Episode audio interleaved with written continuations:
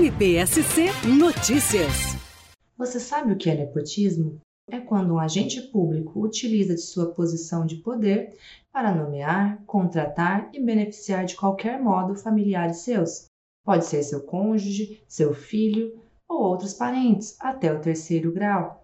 O nepotismo já era vedado por conta de súmula vinculante do Supremo Tribunal Federal e também guarda previsão na legislação municipal do município de Capão Alto. Foi por conta disso que a Promotoria de Justiça de Campo Belo do Sul recomendou ao prefeito municipal de Capão Alto que exonerasse três secretários municipais: seu filho, que é secretário de obras, o sogro de seu filho, que é secretário de urbanismo, assim como a secretária de saúde, que é nora do prefeito.